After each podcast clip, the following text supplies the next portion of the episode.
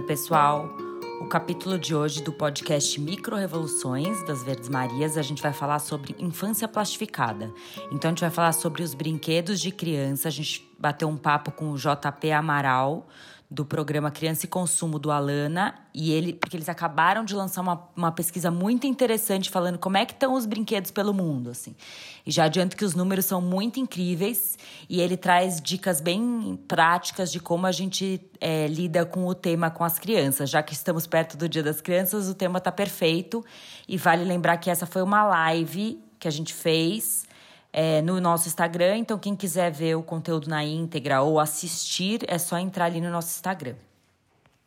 Eu sou a Mari do Verdes Marias, a irmã mais velha de três irmãs, e a gente tem um movimento para inspirar as pessoas a mudarem de atitude para uma vida mais sustentável, né? Então a gente fala uma vida com menos lixo, com mais orgânicos, com relações mais humanas e atitudes mais simples, digamos assim. E a gente chama essas mudanças de atitude de micro-revoluções.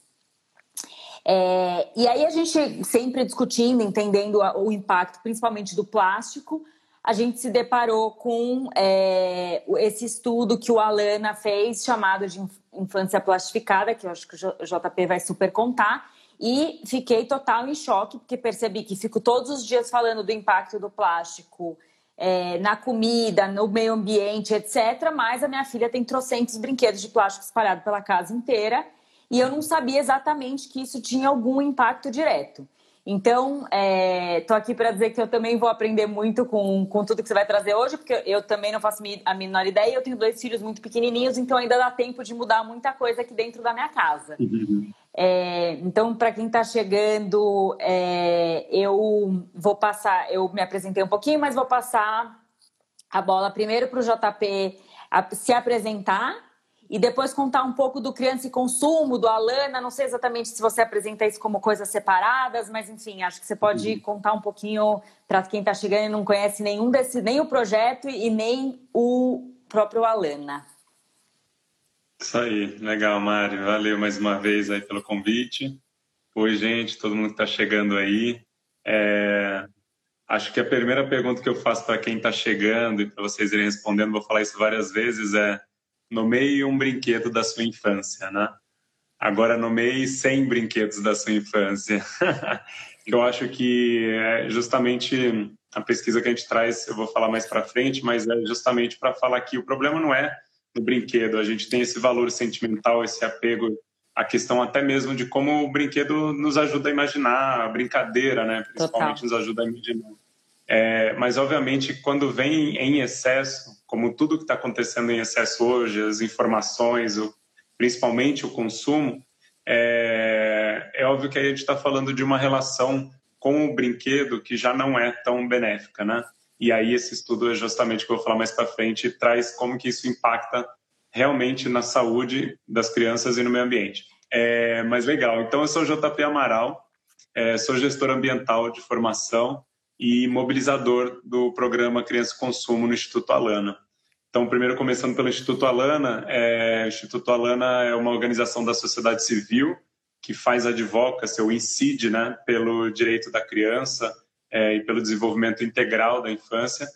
É, e tem como missão honrar a criança, né? E aí uma das iniciativas do, do, do Instituto Alana é o programa Criança Consumo. Já tem aí um percurso de 14 anos de história é, o Criança Consumo, ela traz, e imagina assim, há 14 anos atrás, como que a gente refletia sobre o consumismo. Então, o programa Criança Consumo, Criança Consumo sempre veio para trazer o debate e a reflexão sobre o consumismo na infância. E, principalmente, para traduzir o que é essa reflexão sobre o consumismo, é mostrando o impacto da publicidade infantil é, ou seja, aquela publicidade que é dirigida para a criança, que conversa diretamente, que tenta persuadir seja, tudo aquilo que a gente fica recebendo de anúncios, principalmente agora com o próprio Instagram, qualquer outra plataforma, você fica vendo anúncios que têm direcionados a você, que tem a ver com você, e, e isso sendo feito para criança. Então a gente tem um trabalho há muito tempo já de mostrando como que a publicidade infantil traz uma série de impacto e deve é proibida e deve ser mantida proibida como uma prática, né? Tanto é que você pode ter o reverso, o inverso também, né? A publicidade de produtos que não são para crianças mas que usam as crianças como influenciadoras da decisão de família, até porque tem muitos estudos mostrando aí de que as crianças têm um poder de decisão nas compras da família Total. muito forte, né? É, a última que teve do ano passado, é, a gente até cita na pesquisa, é que de nove a cada dez pais é, se, se diz, né, assumiram que sentem-se é, influenciadas né, na, na, decisão de compra no mercado, pelas, pelas compras no geral no mercado. Então, não é só para o que a criança quer, né, o biscoito, o que for, né? É para o todo. Tudo. Então, para é obviamente que isso já é pensado desde os anos 80 como uma, um público que é muito interessante de se trabalhar no marketing, porque você não só tem esse poder de influência da criança que pede, pede, pede, e nem sabe o valor, né, seja monetário ou até o impacto das coisas, como a gente vai falar do plástico, mas principalmente sobre o efeito aí da, da, é, da fidelidade também, né? Você vender algo para a criança acaba fidelizando. Então, isso é obviamente muito bem pensado como uma estratégia. E é isso que o programa Criança Consumo traz como reflexão, mas também como incidência, como trabalhos de, de, de articulação até mesmo com outros atores para a gente conseguir é, mostrar, expor esse problema, né? Legal. E aí agora vocês vêm com esse caminhar de, das questões da, da propaganda para crianças e daí em algum momento vocês falaram qual foi o é, que pesquisa foi essa infância plastificada? O que, que motivou assim? Que, como é que vocês chegaram? Como é que ela foi construída?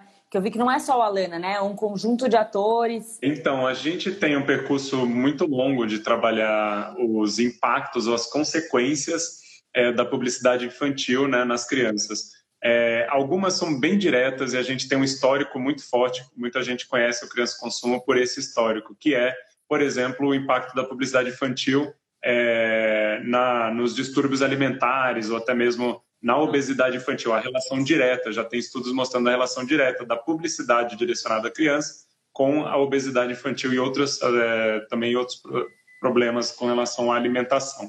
Então, bebidas, é, é, a questão de, de, de, alimentos, né, ultraprocessados também, essa publicidade desse tipo de produto, isso já tem uma correlação.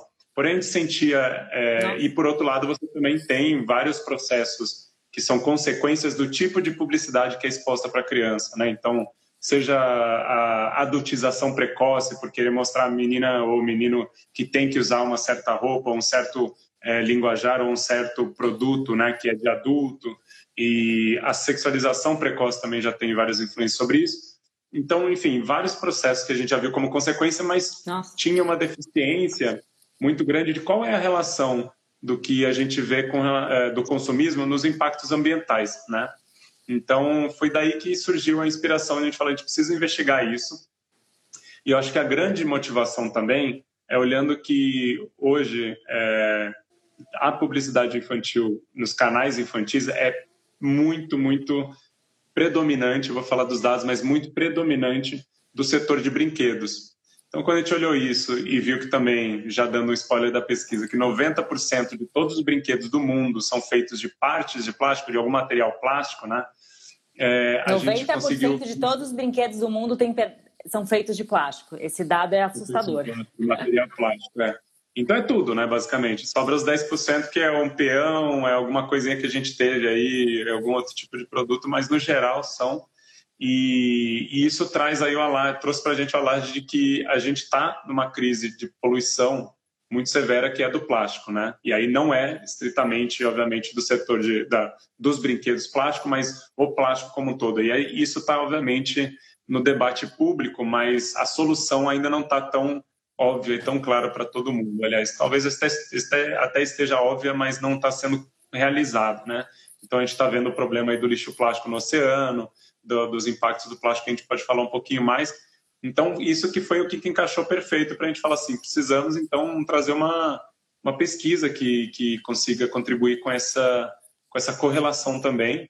E foi aí que a gente conheceu o grupo de estudos da, de pesquisa em Química Verde, Sustentabilidade e Educação da UFSCar, que combinou perfeitamente, porque lá eles têm especialistas em química para entender a composição do plástico, plástico. e o impacto do, do plástico na questão é, da toxicidade, da composição toda quanto a isso, mas também educadoras ou pedagogas ou pessoas que estão ali olhando para o campo da educação crítica, educação ambiental e como que os dois se relacionam, né? Então foi muito importante fazer essa junção e ter essa parceria com a UFSCar, né, a Universidade Federal de São Carlos, é, nessa, nessa pesquisa. Foram eles que conduziram, então, esse processo. E tem uma coisa que eu acho que é legal, falando ainda dessa motivação, é, o, o, o, processo que a gente se embasa também muito, o Criança Consumo, é de pesquisas que mostram que a criança até os seis anos de idade, até os é, seis, oito, oito anos de idade, ainda não tem esse, esse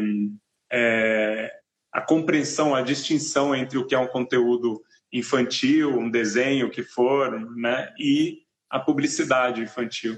E às vezes isso acaba se misturando, ela achando que é um conteúdo. Então, essa, esse processo mais persuasivo aí do conteúdo publicitário ela não identifica. E até 12 anos de idade, né, a, a, a compreensão internacional, assim, é que é essa idade, até 12 anos de idade, a criança também ainda não tem essa capacidade de distinguir esse processo mais persuasivo aí do marketing, né? Então, da publicidade. Então, por isso essa interrupção aí, o, o nosso nosso foco tem sido a interrupção, né, o não ter publicidade dirigida para crianças até 12 anos de idade. Por que, que eu digo isso? Porque tem outro momento, outro processo que a gente tem que considerar, quem tem filhos sabe disso, e é, obviamente, que é o que a gente está criando na nossa infância, é basicamente a nossa visão de mundo os nossos Sim. valores, né? Não uhum. então a gente perpetua aí com todos os valores dos nossos pais, nossas famílias e tudo mais. E aí quando é, a gente está falando aí de que o primeiro, logo de cara, a criança já tem contato com material plástico e com excesso de brinquedo, ela vê toda aquela montanha, né, aquela montanha de plástico e se acostuma com esse excesso de plástico, é, é, muito evidente que isso está levando também como um valor de vida, né? Como um valor pro, pro, de, de, e visão de mundo. Assim, ah, é assim, eu tenho plástico e também tenho a descartabilidade do plástico, né? Então é só eu jogar fora e, some. E não existe fora, né, gente? A gente não. tem muita noção que não existe fora. É, eu acho que essa foi uma das coisas que, eu, que, que levou a gente, pra, principalmente, a começar a discutir os temas do Verdes Marias, porque a gente um dia falou, eu jogo a minha escova de dente fora, mas calma, qual que é o caminho do fora? Onde ele vai parar? E daí, quando a gente entendeu que é um, um aterro ou um lixão e só, porque só 1,5% do plástico do Brasil está sendo é, reciclado, daí acho que abre um novo mundo, né, para a gente discutir que assim o plástico não está sendo reciclado em nenhum lugar do mundo, ele está em algum lugar, né?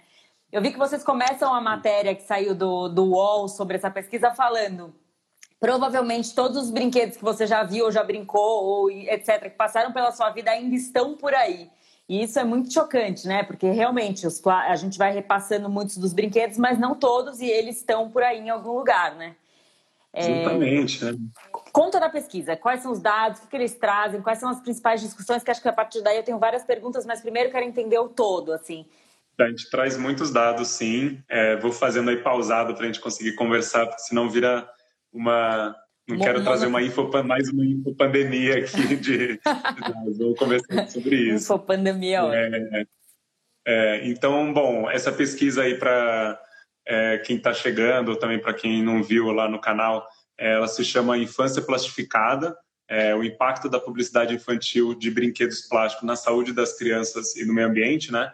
Então, como o título já diz, é, ela tem como objetivo trazer essa correlação né, entre os entre o, o a, como que a publicidade infantil desse setor, né, desse dos brinquedos e que maioria são de plástico, como a gente já falou, é, acaba trazendo também impactos para o meio ambiente e para a saúde das crianças. Então a gente é, queria trazer, né, e, e o Yalfscar trouxe com muito sucesso assim essa correlação mesmo de como o consumismo por meio da publicidade infantil estimula também esses danos ambientais, esses danos na saúde né, é, das crianças. Então, assim, tem oito mensagens é, na, na, na, pesquisa. Eu vou passar um pouco por elas, a gente pode falando talvez um por um, assim. Tá. É... Bom, o primeiro ponto é, é, que o setor de brinquedos é o que mais faz publicidade infantil hoje, né? Então, é, como eu comentei, 71% das, das, publicidades dirigidas às crianças na TV, nos canais infantis, né, das TVs pagas, que hoje é onde se predomina essa concentração da publicidade, 71% são de brinquedos. Então, eles predominam esse mercado do marketing dirigido para a criança. Quando a gente vai para as tecnologias, isso se intensifica, principalmente quando a gente vai olhar para YouTube, né? Então, é, e quando a gente fala de youtubers mirins, essa estratégia, o que complica muito a nossa vida, porque geralmente são estratégias veladas, né? Então a empresa vai lá e distribui kits, isso a gente tem já observou assim de distribuição de kits para os influenciadores para apresentar ou até mesmo pagando para que o, o, apresentador faça uma exibição ali do, do produto, né, do, do brinquedo, tanto no YouTube, né, nas plataformas digitais, quanto na TV, essa experiência do abrir o brinquedo, de vender o brinquedo, é muito presente na vida da criança. E a gente sabe, quem tem aí, no meu caso, sobrinho, é, você, filhas e tal, consegue observar essa a questão do, do pedir o brinquedo. Aí você fala, mas onde ficou sabendo? E eu vou falar mais para frente, mas tem o grande, o grande, é, talvez eu diria aí, é, medo de todos os pais, ou pavor de todos os pais, a melhor palavra, é a boneca LOL, né? Eu vou contar um pouquinho o que a gente investigou e levantou sobre ela mais para frente, porque a gente trouxe alguns exemplos para olhar melhor assim para isso, né? Então acho que ponto um é isso. O setor de brinquedos é o que mais faz publicidade infantil, por isso a gente conseguiu trazer essa força do, do, do da correlação também dos impactos, né, os efeitos aí que acabam sendo gerando, gerados pelos brinquedos plásticos. Né? Uhum. Segundo ponto, como eu já comentei, mas todo mundo se choca com esse dado, então vou repetir. A maioria dos brinquedos é feito de plástico, né? Então 90% de todos os brinquedos do mundo, do mundo, são feitos de materiais plásticos. Tá? Então, basicamente, dizer que é uma indústria que demanda muito plástico. E acho que é uma coisa muito importante, a gente fica olhando para o plástico só no impacto quando a gente descarta ele, né? Quando vai lá para um lixão, quando vai para o oceano e tudo mais. Mas, e aí quando a gente fala de brinquedos, muitas vezes fala assim, ah, não, mas eu não jogo fora os brinquedos, eu sempre dou, repasso e tal. Mas e a cadeia anterior, antes de chegar até você? Ela teve uma cadeia de produção que demandou de uma indústria que está sendo altamente impactante e muito já revista né, e questionada, que precisa ser revista, que é do petróleo, do, do, dos produtos, até da química. E isso também impacta na ponta as comunidades que moram próximas, até o filme que a gente exibiu na Semana Sem Plástico, né, que é a história do plástico, o Story of Plastic, expõe muito bem isso, assim, né, de como na produção também o impacto é muito danoso para o meio ambiente, por causa das emissões né, do, de, de na, no processamento aí da, da, das refinarias e também da produção do plástico, mas também na contaminação das comunidades no entorno. Então, a gente está falando do processo antes, não só do descarte. Então, por conta dessa predominância dos brinquedos serem de plástico, a gente também tem que olhar para essa observação de produção e como você falou também da matéria lá que foi realmente muito chocante, provavelmente todos os brinquedos que foram produzidos até hoje ainda estão por aí, por aí em algum, algum lugar. lugar. E aí eu acho que vale colocar nesse ponto e não só a maioria dos brinquedos são feitos de plástico, mas eles causam esses impactos na saúde das crianças, né? Então, é, aí tem as, as químicas, as pessoas da química que fizeram a pesquisa, mas eu vou trazer aqui um pouco que está no relatório.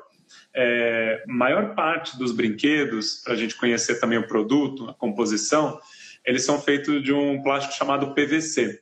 É, que é o. Quando a gente fala de PVC, a gente pensa no cano, no né? Cano, ele é. é bem rígido. Exato. A gente fala, pô, mas ele é super duro e é branco, mas como é que isso se transforma numa, numa boneca, por exemplo, que é muito usada, as Barbies são usadas desse tipo de material, por exemplo, né, entre outros brinquedos é, que eles são flexíveis, é justamente aí a questão. Para os, os PVCs se tornarem flexíveis e moldáveis até e conseguir brincar com eles, é, se usa os fitalatos, o que se chama de fitalatos, que é essa substância para tornar a flexibilidade ou a elasticidade do plástico.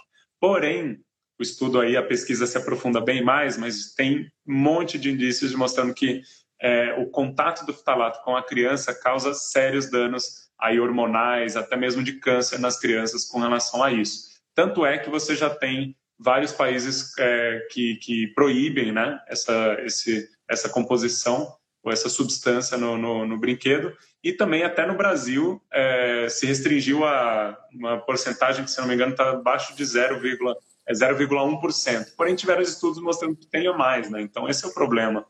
O, o JP, só te interrompendo para entender uma coisa, que não sei se você vai explicar um pouco mais para frente, mas assim, quando você diz o contato com a criança, é, é, o contato quando a criança. É o brinquedo estar na sua casa, ou é depois de uma hora brincando, ou é depois de um mês brincando? É, qual que é esse contato? Um brinquedo novo, aquele cheirinho da, da borracha ali, ou da borracha do plástico, né? Da, da boneca, aquilo ali já é uma uma um composição tóxico. que está soltando. não necessariamente é o ftalato, não necessariamente é o tóxico, mas pode ser também, né? Então, muitos brinquedos contêm essa composição e pode ser tóxico dessa forma. Mas, obviamente, ingerindo, né, com a relação da criança de botar o plástico na boca e tudo mais, também é, é, é acaba sendo uma forma de você é, tendo é, esse, esse produto tóxico, esse contato, né? Obviamente. E aí, eu acho que tem outra parte, que são os PCs, que é uma outra composição que é menor, são plásticos um pouco mais rígidos, mas também usados para brinquedos. E qual é a relação que a gente tem com o PC?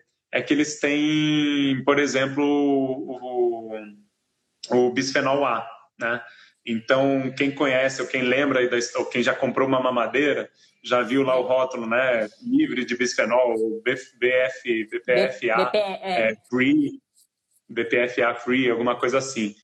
Mas nos brinquedos ele ainda é permitido, né? Tanto ele quanto também já apresentaram estudos, um dos estudos que a gente mostrou que é da, da, da União Europeia, de vários brinquedos com composições de, dos seus substitutos, que é o BPF, tanto o, S quanto também tem um outro produto que substituem o BPF, o, o bisfenol A, mas também são tão é, tóxicos quanto, né? E, e, e, foram até reconhecidos, por exemplo, na urina de crianças e adolescentes Nossa. por conta dessa influência. Então, ela, ela prejudica também nesse sentido. Então, tem esses dois produtos estão falando aí da questão da, da, do impacto na saúde da criança diretamente. Né? Legal? Não, nada legal. Nada legal, né? Legal assim.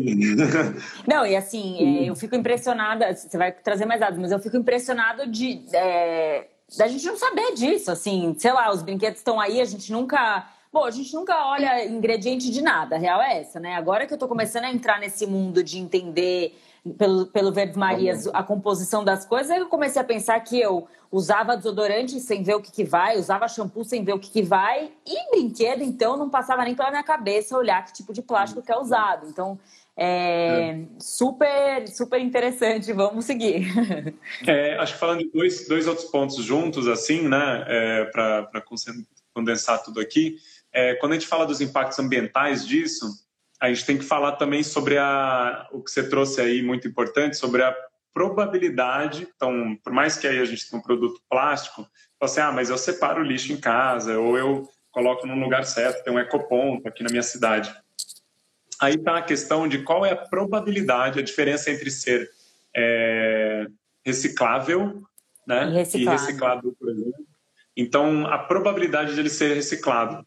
E a verdade é que muitas vezes não. Né? Então, o brinquedo mesmo, quando, quando a gente está falando justamente para essa composição de ah, ele ter, né, a boneca tem que ter o cílio, que tem que ter o detalhe, que tem que ter a tintura, tem que ter um glitter e outros elementos, é, isso vai decaindo a probabilidade dela de ser reciclada, né? Então a gente levantou dos dois das duas coisas, né? De brinquedos plásticos, o estudo, a grande é, projeção ou estimativa que o estudo traz é que de 2018, né, que é até 2030, a gente vai ter gerado 1,38 milhões de toneladas de brinquedos plásticos, né? E só de plástico, né?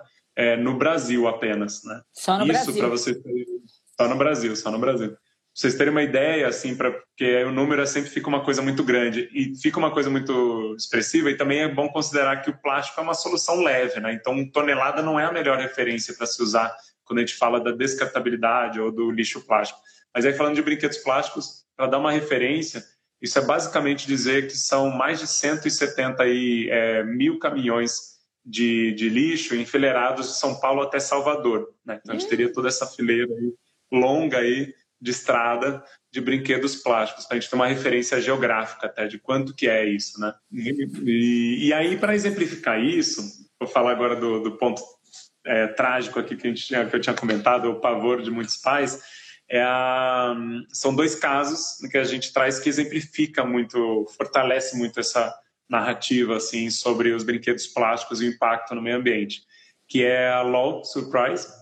É uma bola, ela vem numa bola e que é uma surpresa a boneca que tem dentro, é uma boneca colecionável, então tem várias edições, como se fosse um álbum de figurinha ali, você precisa comprar para ter a especial, a, o, a boneca especial. Ela é uma boneca de uns 7 centímetros mais ou menos de plástico.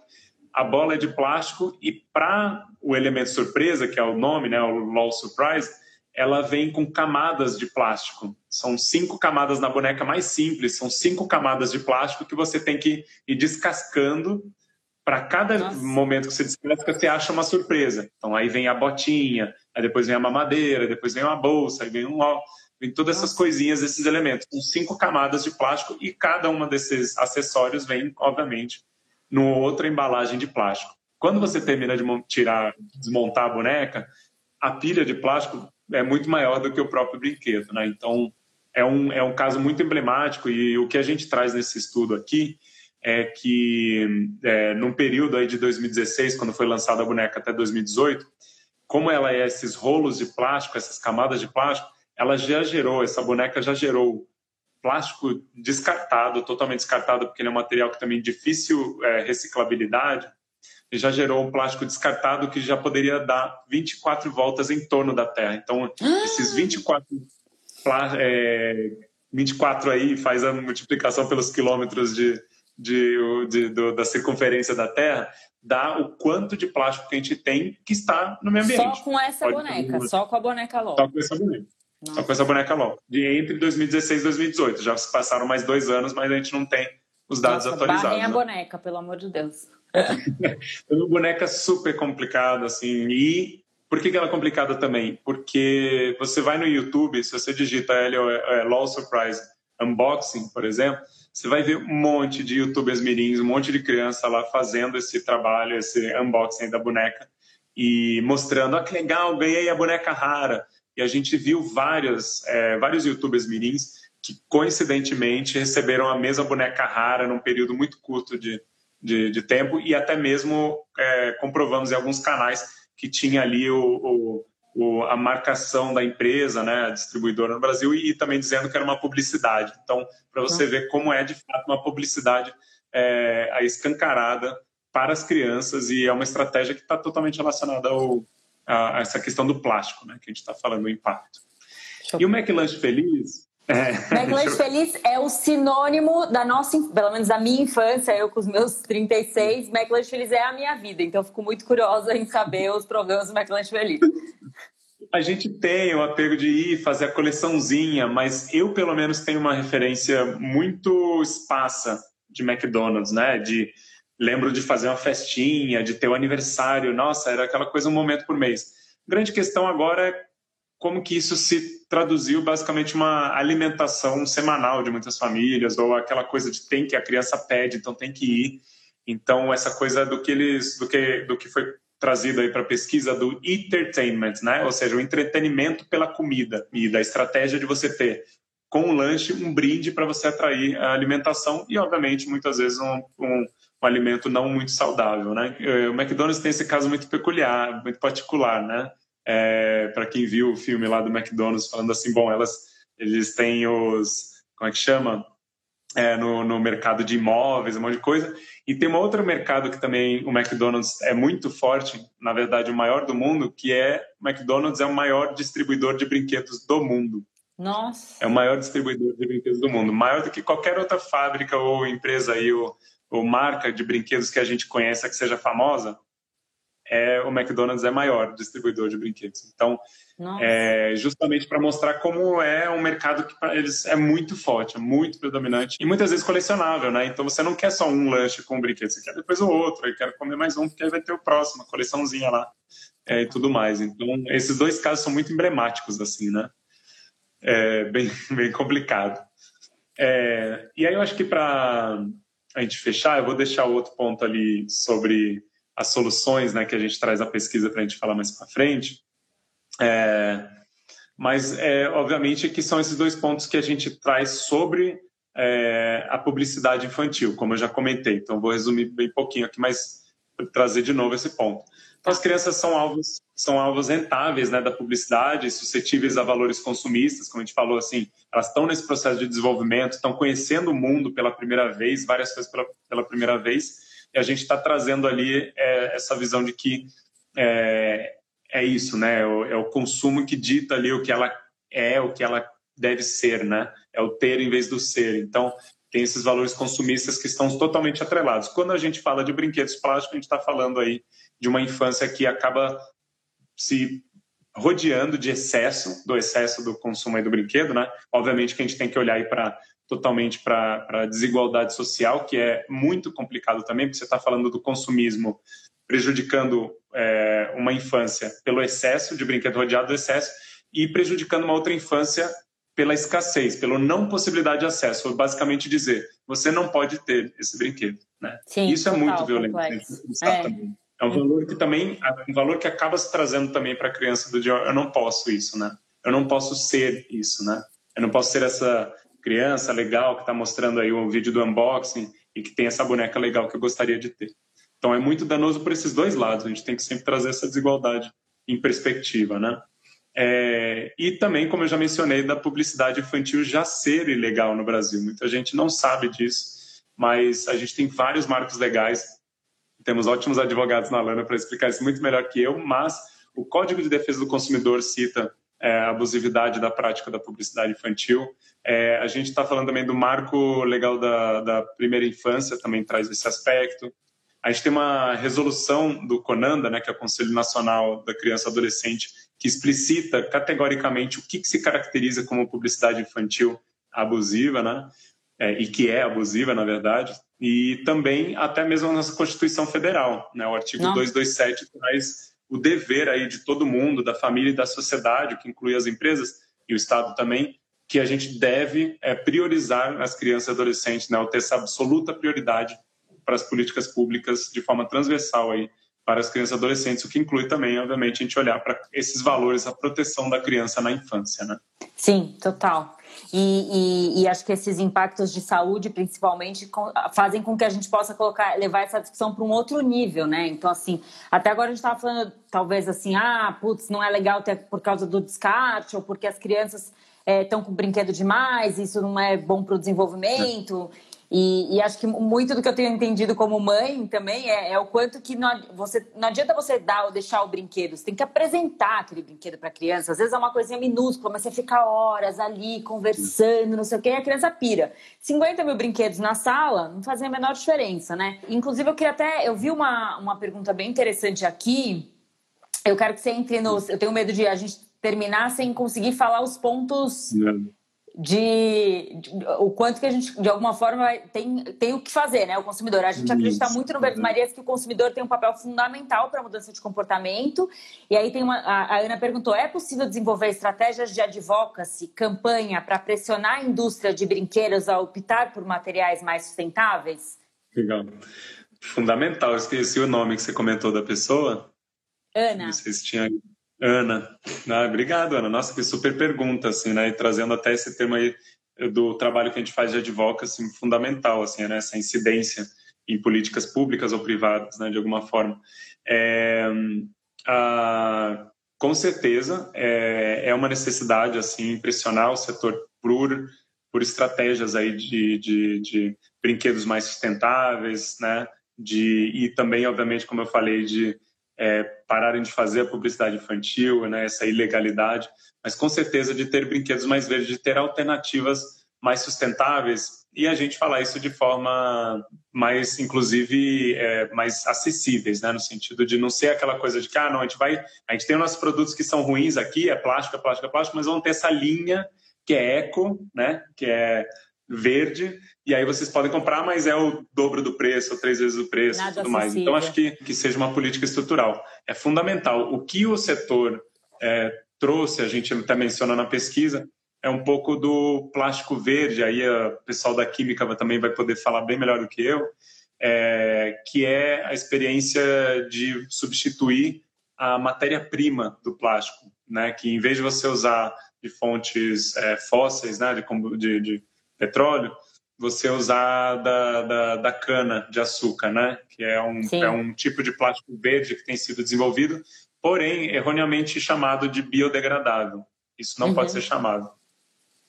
Até mesmo tem essa questão de que se a gente deve falar sobre plástico é, sendo verde, porque aí tem toda a questão também da, do processo, do processo do, da monocultura e da cana, né, e tal. Mas também é, aí a, a, o pessoal da química e da pesquisa trouxe isso muito bem, que a composição no final desse plástico é igual à composição química, né? O que significa, ela vai continuar virando é, microplástico, lixo. ela vai continuar virando esse lixo que acaba também degradando, possivelmente virando microplástico e chegando nos oceanos, vai acabar também intoxicando, seja espécies marinhas ou até mesmo a gente pelo que a gente bebe na água e tudo mais. Então, mas esse plástico, esse plástico de cana de açúcar ou não? É, de cana-de-açúcar, a mesma então... composição química dele. Né? Então, a quebra dele acaba virando microplástico, acaba tendo a mesma composição química e que acaba tendo os, os mesmos danos, assim, né? Possivelmente, com relação a isso. Então, é, tem que ver quais são essas soluções possíveis, né? E, obviamente, eu não sou o especialista químico, mas com certeza a gente pode reverter isso e podemos falar até mesmo de como a gente pode reverter isso, né? É, para quem não conhece tanto Verdes Marias, a gente sempre fala que as pequenas atitudes que as pessoas fazem no dia a dia delas são as micro-revoluções e nós três a gente acredita profundamente que está na mão do consumidor, do indivíduo e de cada um é, pressionar, mudar de atitude, para um mundo mais sustentável. Então, eu, eu repito, eu acredito muito que o consumidor ou que o indivíduo tem um super papel. Então, quando a gente vê uns dados como esse, me fale qual é o nosso papel diante disso, o que a gente pode fazer para que a gente não intoxique as nossas crianças, né? É. Bom, o primeiro ponto que a gente tem que falar, acho que é um trabalho de pressão mesmo, como você mencionou, né? de pressionar, porque também a gente não pode se, se culpar como consumidores quando a gente vê que está né, fora de alternativas. E também temos que pensar de novo nessa questão da desigualdade, do que, é acessível para quem. O meu convite para fazer isso, inclusive, é seguindo depois aí o nosso canal do Criança Consumo, nossas redes. Também temos nosso site lá, um, um canal para vocês receberem um newsletter e tudo mais. Então, a pressão é muito importante porque aí Nessa questão da composição tóxica, não tem muito o que a gente fazer na questão do brinquedo plástico, né? Basicamente, o que a gente tem que fazer é pressionar a indústria para trazer outras alternativas, para cuidar da saúde das crianças e principalmente da saúde planetária no sentido de pensar nessa economia circular, no processo de logística reversa, né? A necessidade de olhar para isso. Então, a pressão, obviamente, é um primeiro caminho que, que não depende só da gente. É, agora, da nossa parte, aí, como consumidor diretamente, ou como cidadãos, melhor falando, vai, é, tem um primeiro, é, uma primeira possibilidade que a gente esquece, que é a maior indústria de brinquedos do mundo, e se chama natureza, né? Então, o brincar na natureza, o brincar ao ar livre na natureza, traz benefícios inúmeros e muito maiores com relação a, a, ao desenvolvimento da criança no sentido cognitivo, no sentido intelectual, no sentido social, porque você está ao ar livre, você está geralmente no ambiente no espaço aberto. Obviamente que agora a gente está numa privação dessa, dessa possibilidade, né? mas é, é, trazem benefícios enormes. Tem estudos até, a gente tem um outro programa do, do, do Instituto Alana, que é o Criança e Natureza, e que é. traz muitos estudos sobre isso. É um projeto incrível, um programa incrível, é, e que traz, por exemplo, que é, estimula muito mais a imaginação da criança ela brincar com partes soltas é, então, por exemplo, com galhos e que não tem formas objetivas, né? É o que a gente fala da, do brinquedo é, estruturado, né? O brinquedo do objetificado ali, que é um objeto que já diz para você, bom, isso é uma garrafa, então a única coisa que você pode fazer é brincar como se ela fosse uma garrafa. E não, é um outro objeto que aí você possa imaginar, tá bom, até mesmo essa garrafa, agora ela é uma espaçonável, agora é um outro produto. Na natureza, isso é abundante, isso é abundante, é gratuito e é acessível, entendeu? Você está falando de, de muito, muito, muitos brinquedos que você pode ter por aí e, obviamente, o brincar livre, essa questão da imaginação. Né? Então, acho que esse é um ponto muito fundamental que a gente traz aí é, na pesquisa como um todo. A gente tem um canal que a gente fez uma live super legal aí, com, que é o Recreio em Casa, que é uma mãe que faz todos os brinquedos com materiais reutilizáveis é, em casa com a filha. E é uma, de uma criatividade, assim, é, de fazer de demais. tudo de, de fazer todo tipo de brincadeiras, brincadeiras tradicionais até e brincadeiras inovadoras é, a partir desses materiais reutilizáveis. Assim. Então, isso é muito. Nesses momentos aí de, de pandemia que a gente está em casa, é, vamos ter que explorar a criatividade, o que, que dá para fazer aí com todos os materiais que a gente tem em casa, né? É, a, outra, a outra coisa que eu acho que é muito importante para quem já está, como você falou assim, ah, mas já tem um monte de brinquedo aqui, já tem esse excesso, é justamente é, a gente tem até uma iniciativa que agora infelizmente também não estamos não estamos promovendo tanto por causa da pandemia, mas Trocar. que é promover a trocas de brinquedo. Né? E aí quando eu falo feira pode ser inclusive uma iniciativa mais local, digamos assim, entre vizinho ou entre as próprias crianças dentro de casa, de troca de brinquedos, né? Cansei desse aqui, mas talvez aquele ali é um, um brinquedo novo. E isso é mais importante do que a experiência do brinquedo novo, ela vê algo que é. Ela pode ter acesso a tudo aquilo de brinquedo. Mais importante do que isso é o vínculo e o afeto que se gera. Você falou em algum momento sobre essa palavra do afeto. Isso faz uma diferença enorme. O brinquedo que a criança leva numa feira de trocas, acaba levando para casa, vai com a história da criança que deu para ela, né? Vai com a história do, da experiência de ela até negociar e falar assim, ah, mas você troca esse por esse aqui, é. e aí não topa, mas se eu te der mais ele, aí e tudo mais, e vai brincando junto. E quando vê, nem quer mais o brinquedo, só quer brincar junto. Então, o afeto, gente, que isso gera no, no processo é fundamental. Essa é, essa é a real experiência, a vivência e o valor que a criança deve levar para a vida, assim, né? Então, acho que é fundamental aí nesse sentido. É isso, assim, da parte do, do, do, cidadão, assim, da, da, gente, do que a gente pode trazer. Obviamente, quero escutar mais ideias que tenham por aí.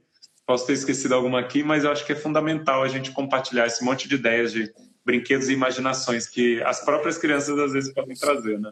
É, eu senti isso no. Obrigado, JP, em primeiro lugar. Acho que foi uma aula para mim, pelo menos foi uma super aula, gostei demais.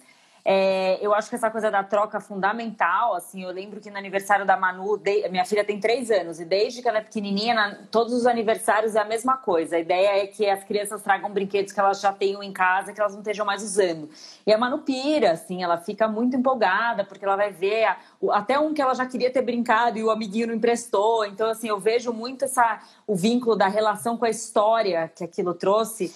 É, e eu acho que essa parte de, de pressionar o consumidor, pressionar é, pelo canal do Alana, é fundamental. Que bom que a gente descobriu esse espaço, é, porque acho que a publicidade direcionada é muito cansativa. Eu que estou agora com uma filhinha pequena, eu entendo muito essa coisa do supermercado ser super organizado para a criança pedir uma coisa na gôndola que está baixinha. Cara, isso é, me enlouquece, assim. Eu fico impressionado com a, a, a, sacanagem que tem por trás, assim, no fundo. Então, é, muito obrigada por essa super aula. Vou, vou é, indicar para todo mundo que leia essa pesquisa, que sigam os canais. E JP, todas as nossas lives, a gente sempre no final pergunta quais são as suas micro-revoluções. Você não tem filho, então provavelmente você não vai contar um, uma história dos seus filhos. Mas o que, que você tem feito de pequenas atitudes para um mundo mais sustentável? Hum.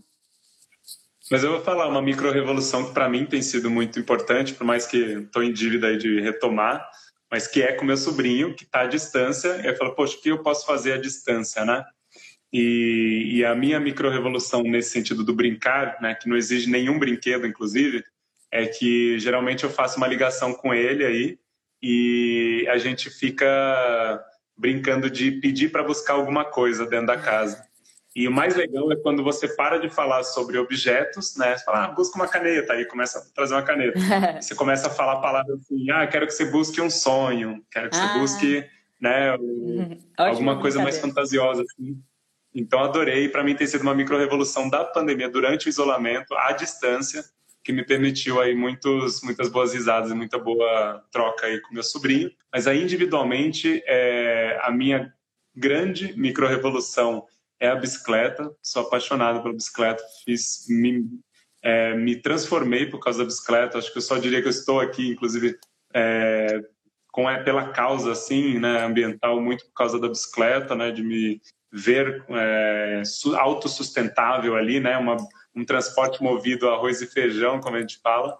Total. Então essa é uma grande microevolução. Tem uma microevolução que não, não dá para mostrar aqui rapidinho, mas tem na minha cozinha uma composteirazinha de aquela vertical. Eu moro num apartamento super pequeno, gente, então é uma composteirinha vertical, não fede, não cheira, não sai mosquito nem nada, como todo mundo fica com esse com essa visão, assim, com esse preconceito, está do lado da geladeira, inclusive, do lado de comida e não pega nada. Pega Maravilhosa, nada. inclusive está transbordando. Preciso já rever onde eu vou colocar o adubo todo, aquela terra toda. E, obviamente, até acabo fazendo o quê?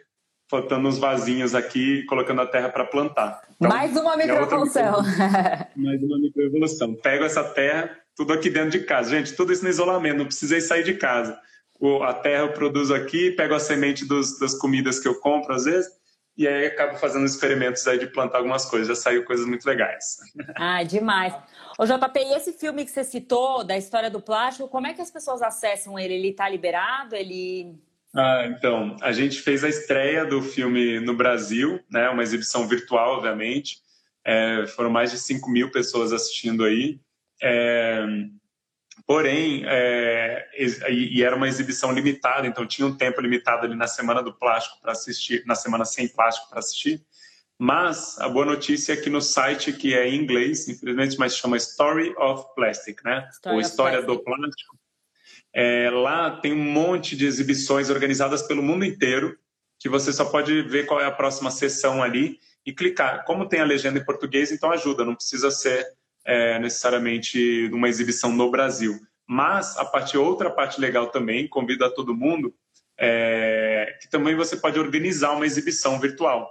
Então você pode entrar lá e, e, propor que você quer organizar uma exibição. E aí eles te mandam lá um link, aí você espalha para as pessoas, divulga nas suas redes sociais. É um filme muito importante, acho que muito é, completo assim para mostrar o tamanho, o, o, problema da crise do plástico de forma global, né? De forma totalmente interligada e sistêmica. Não é só o problema num país ou no outro, é olhar, ver que o plástico daqui vai até a Ásia e o plástico que está não sei aonde vai parar do outro lado do mundo e tem gerado esses impactos aí muito prejudiciais. Brigadão, foi um papo maravilhoso. Eu quero que a gente tenha outros, principalmente para falar da bike, que eu acho que de mobilidade eu, eu, eu a gente ainda tem muito para aprender. Adoro. E, é, e quem quiser, então, entra aí no Criança e Consumo para saber um pouco mais dessa pesquisa. Obrigada, JP. Valeu, Mari. Tchau, tchau, gente. Muito obrigado.